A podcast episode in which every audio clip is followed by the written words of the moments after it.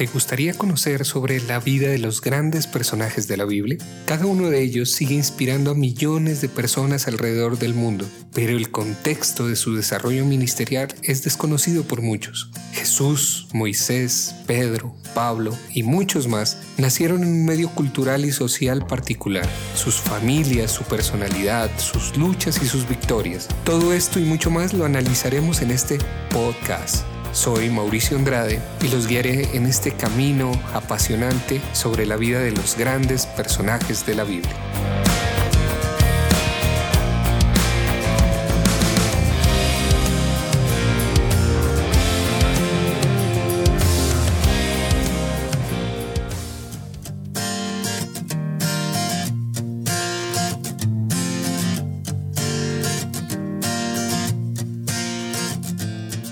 Hola amigos y amigas. Hoy iniciamos con nuestro cuarto episodio de la vida de los grandes personajes de la Biblia. Y este programa sigue avanzando con paso firme. No se olviden de darle me gusta a este capítulo. Suscríbanse y compartan esta serie de programas.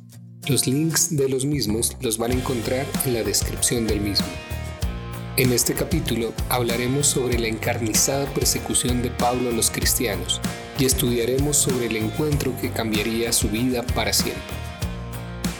Así que iniciemos con este capítulo.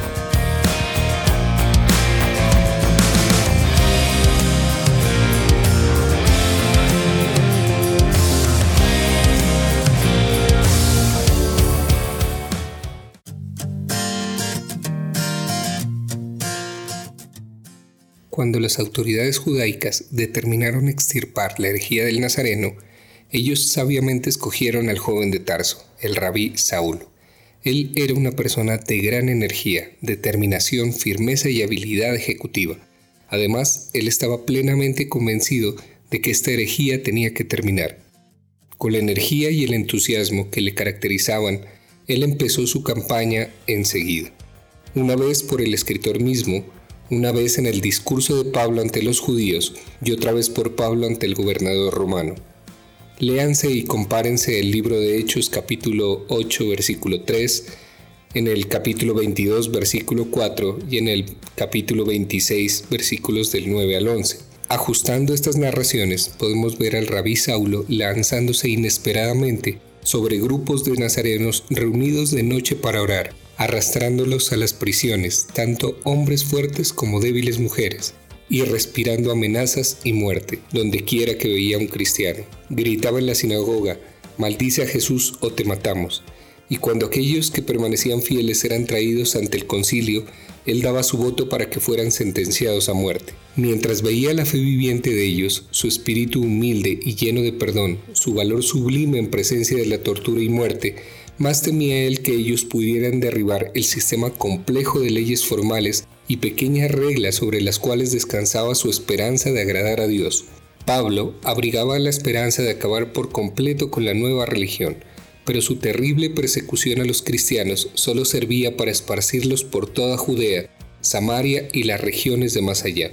Viendo esto y enfurecido porque sus esfuerzos para destruir solo habían contribuido a extender esta nueva fe, y con su propósito siempre fijo, Pablo decidió visitar las colonias judaicas de todas las grandes ciudades del imperio.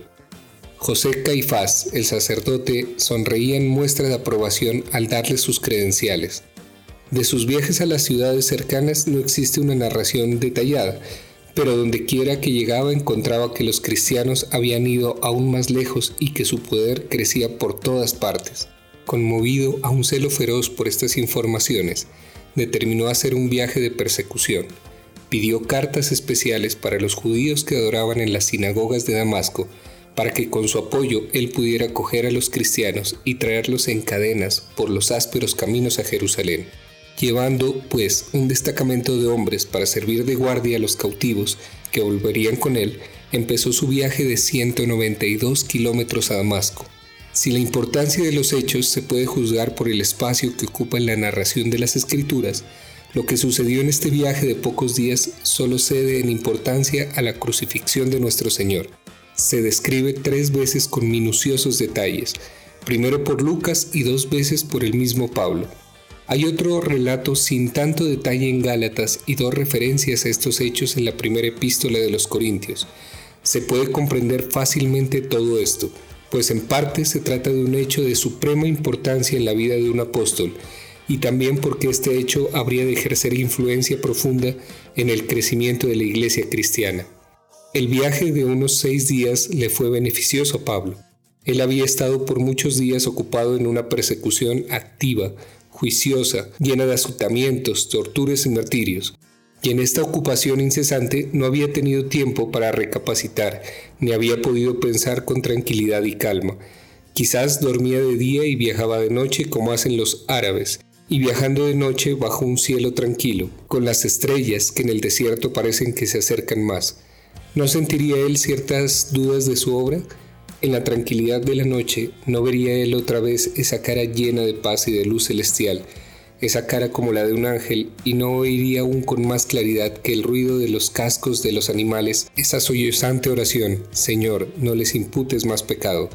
Llegaría a sus oídos algún dicho de Cristo que le perseguía día y noche con una insistente sugestión, que después de todo no era una declaración de un impostor, sino una eterna verdad de Dios, no podemos constatar con seguridad tales preguntas, pero muchos que han estudiado las narraciones del Nuevo Testamento creen firmemente que estas preguntas pueden ser contestadas afirmativamente.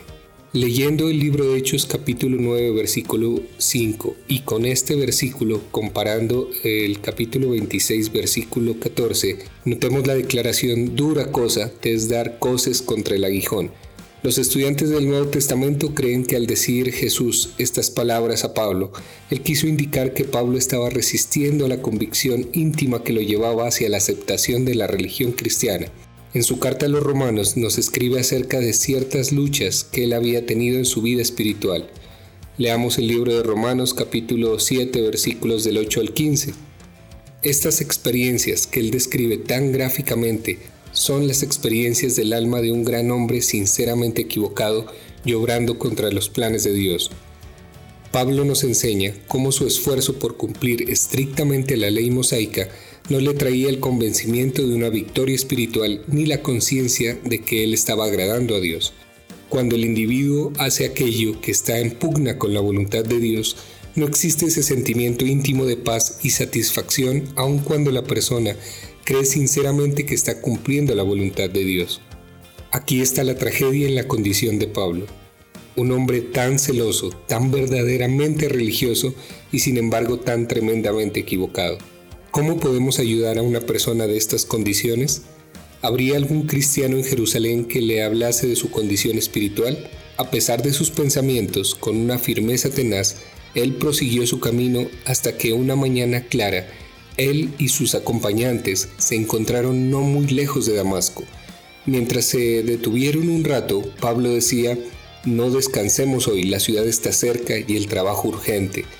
Así prosiguieron su camino a pesar del calor y de la arena blanca que los cegaba por todos los lados. Al fin, al mediodía apareció ante su vista la gran ciudad. No es extraño que los árabes aún hoy cantan sus alabanzas. Después del desierto les parecía una visión del cielo, sus claros ríos, sus preciosos jardines llenos de flores, fuentes y árboles frutales. Léase ahora lo que Pablo nos dice que él vio al acercarse a la ciudad. Lo vemos en el libro de Hechos, capítulo 26, versículos del 9 al 18. Este capítulo se lo titula Pablo el Perseguidor y dice, Yo ciertamente había creído mi deber hacia muchas cosas contra el nombre de Jesús de Nazaret, lo cual también hice en Jerusalén. Yo encerré en cárceles a muchos de los santos, habiendo recibido poderes de los principales sacerdotes, y cuando los mataron yo di mi voto y muchas veces castigándolos en todas las sinagogas, los forcé a blasfemar y enfurecido sobremanera contra ellos, los perseguí hasta en las ciudades extranjeras. Ocupado en esto, iba yo a Damasco con poderes y en comisión de los principales sacerdotes, cuando a mediodía, oh rey, yendo por el camino, vi una luz del cielo que sobrepasaba el resplandor del sol, la cual me rodeó a mí y a los que iban conmigo, y habiendo caído todos nosotros en tierra, oí una voz que me hablaba y decía en lengua hebrea, Saulo, Saulo, ¿por qué me persigues? Dura cosa te es dar cosas contra el aguijón. Yo entonces dije, ¿quién eres, Señor?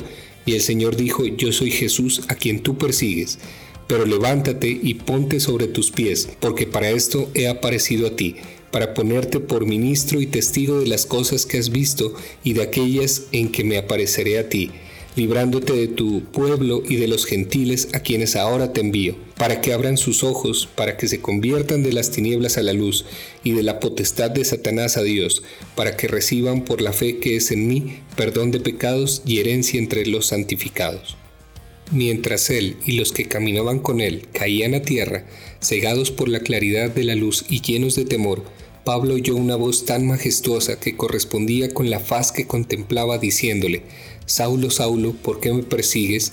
Dura cosa te es dar cosas contra el aguijón.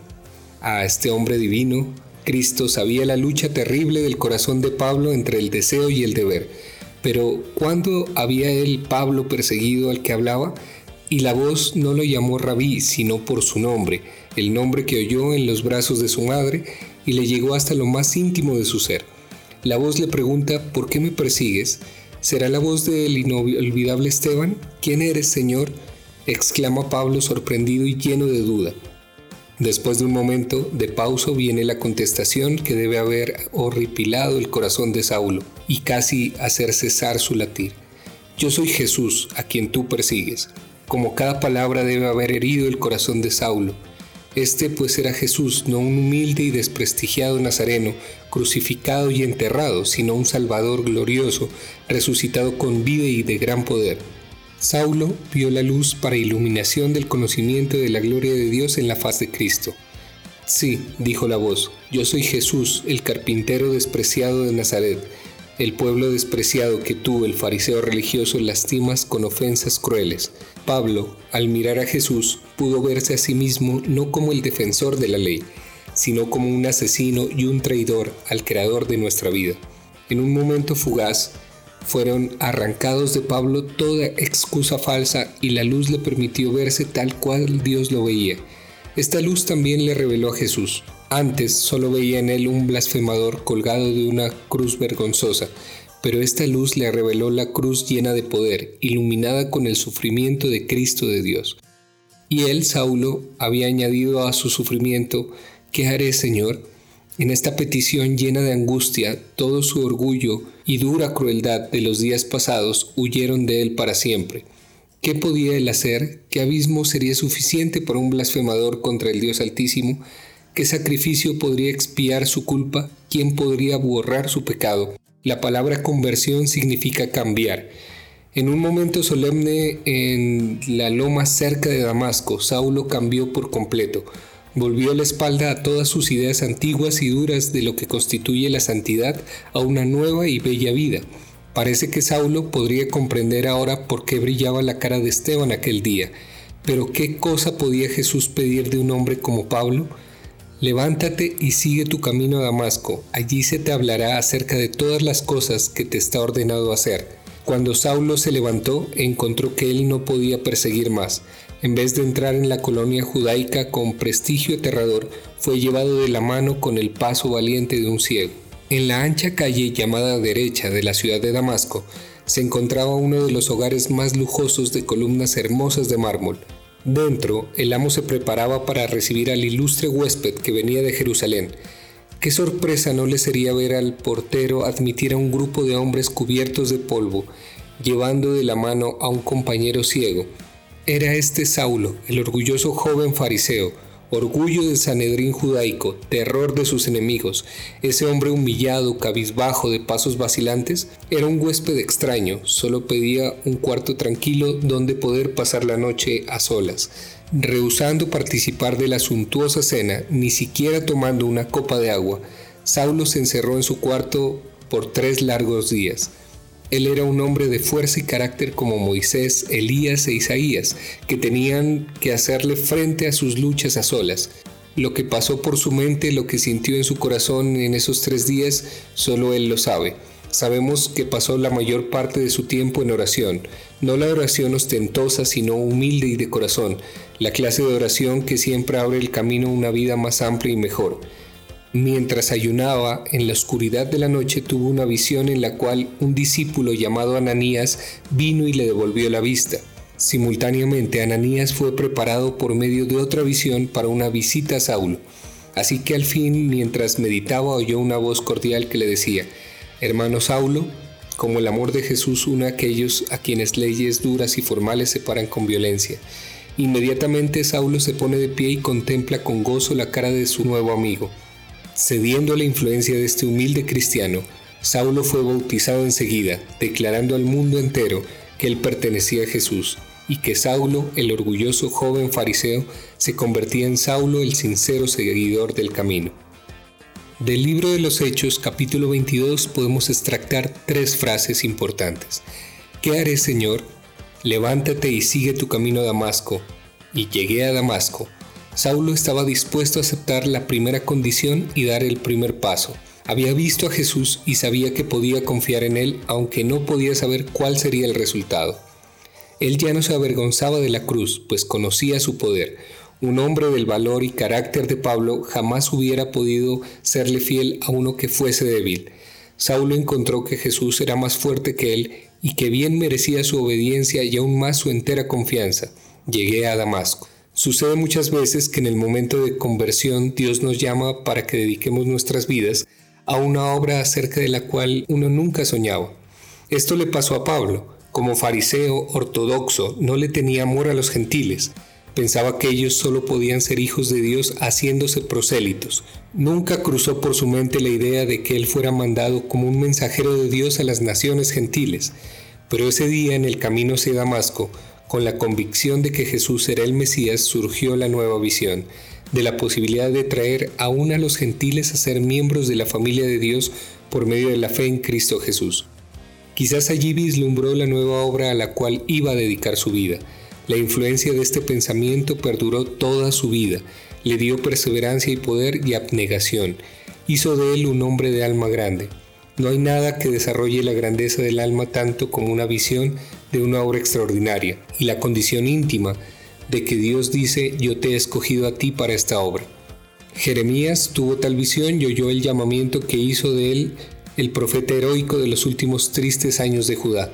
Respondiendo a la influencia de tal inspiración y de un llamamiento, Isaías dio al mundo palabras tan sublimes y tan llenas de verdad que han perdurado a través de los siglos. Dios no se limita a tratar de esta manera solo a unas cuantas personas. Él tiene una obra para cada uno, y el trabajo es digno, algo que eleva el alma de sus hijos a su semejanza, si ellos están dispuestos a oír y hacer lo que Dios ha preparado para ellos.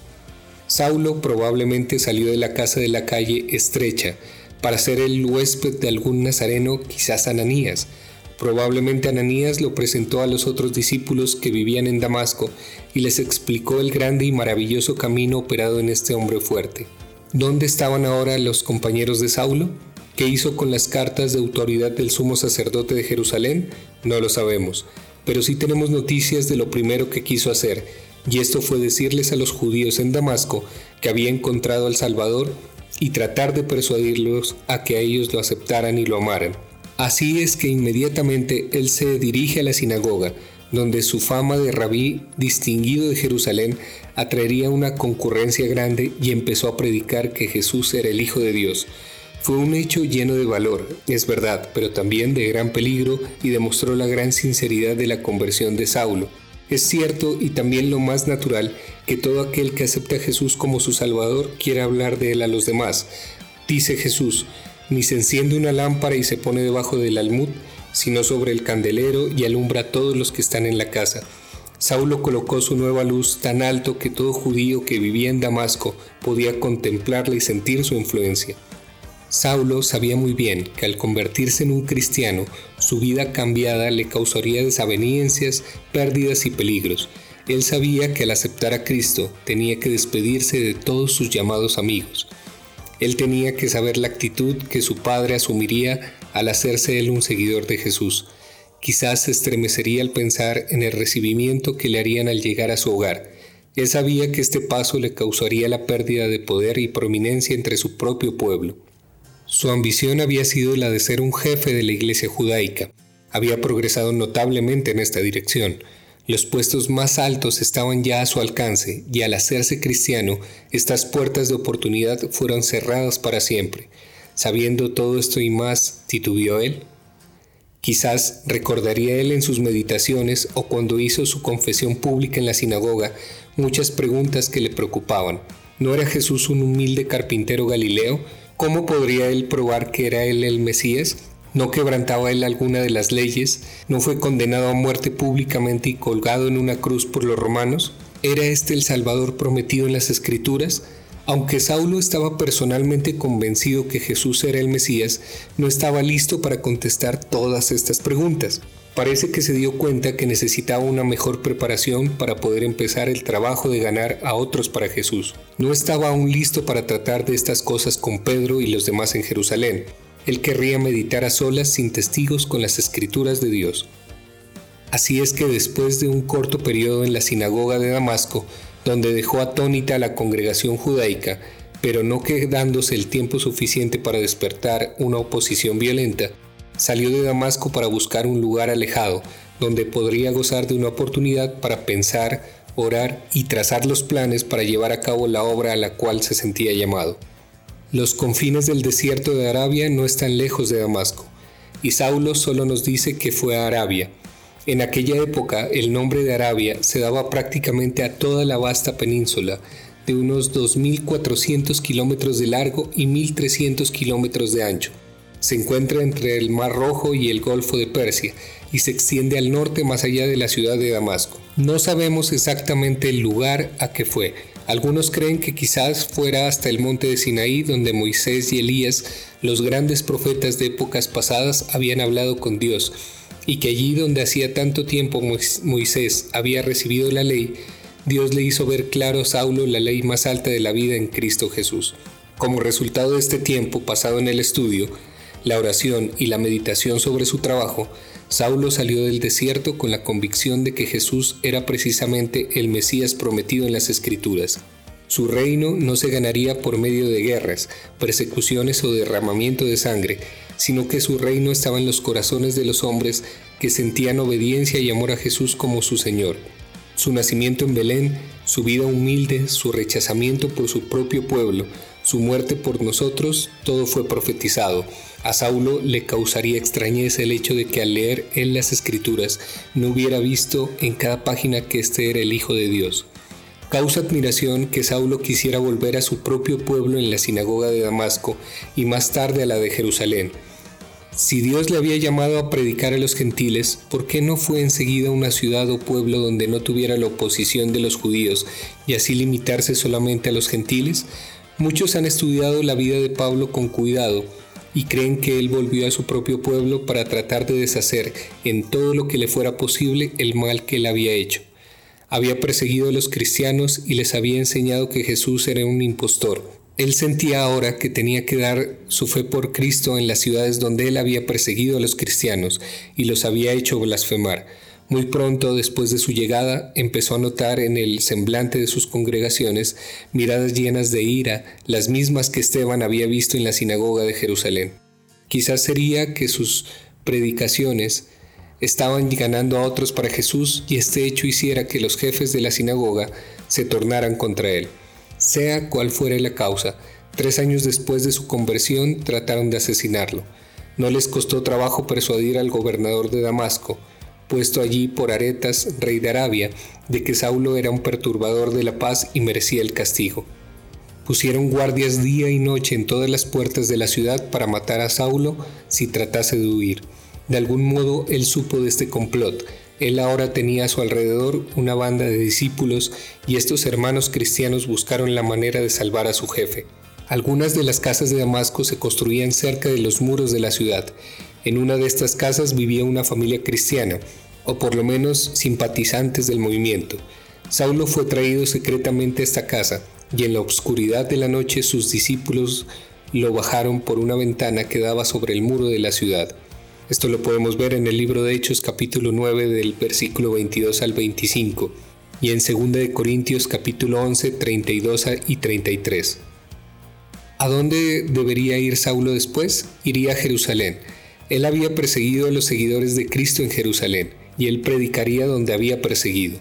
Si Saulo hubiera pensado en su seguridad personal, ciertamente no habría ido a Jerusalén. Era diez veces más peligroso para él allí que en Damasco. Él sabía que los sacerdotes y los fariseos lo mirarían como un traidor a la nación y un apóstata de la fe de sus padres. Él sabía que ellos estarían más dispuestos a darle muerte que lo que estaban para matar a muchos cristianos que él había visto condenados ante el Sanedrín y llevados a ser ejecutados, pero no titubeó. Qué distinto este viaje de regreso a Jerusalén. No tenía escolta militar, no tenía animales cargados, ni cartas de las autoridades, ni siquiera una mula para montar. Solo, sin protección, con la amenaza de la muerte por detrás y la persecución por delante, sin embargo, ese corazón que había luchado tan ferozmente en el viaje anterior, gozaba ahora y tenía la paz de Jesús su Señor. Ahora su conciencia no estaba dividida, era uno solo su propósito. Tenía una esperanza y un gozo tan grande que las circunstancias que le rodeaban no podrían cambiar ni perturbarlo. Cuando Saulo llegó a Jerusalén se vio obligado a confrontarse con la prueba más dura y difícil, los mismos cristianos rehusaron creer que él era un verdadero creyente en Jesús. Huían de él, llenos de temor, y no lo querían en su compañía. Pero mientras Saulo estaba pensando qué hacer y a dónde ir, Bernabé, el de corazón noble y generoso, se enteró de su situación.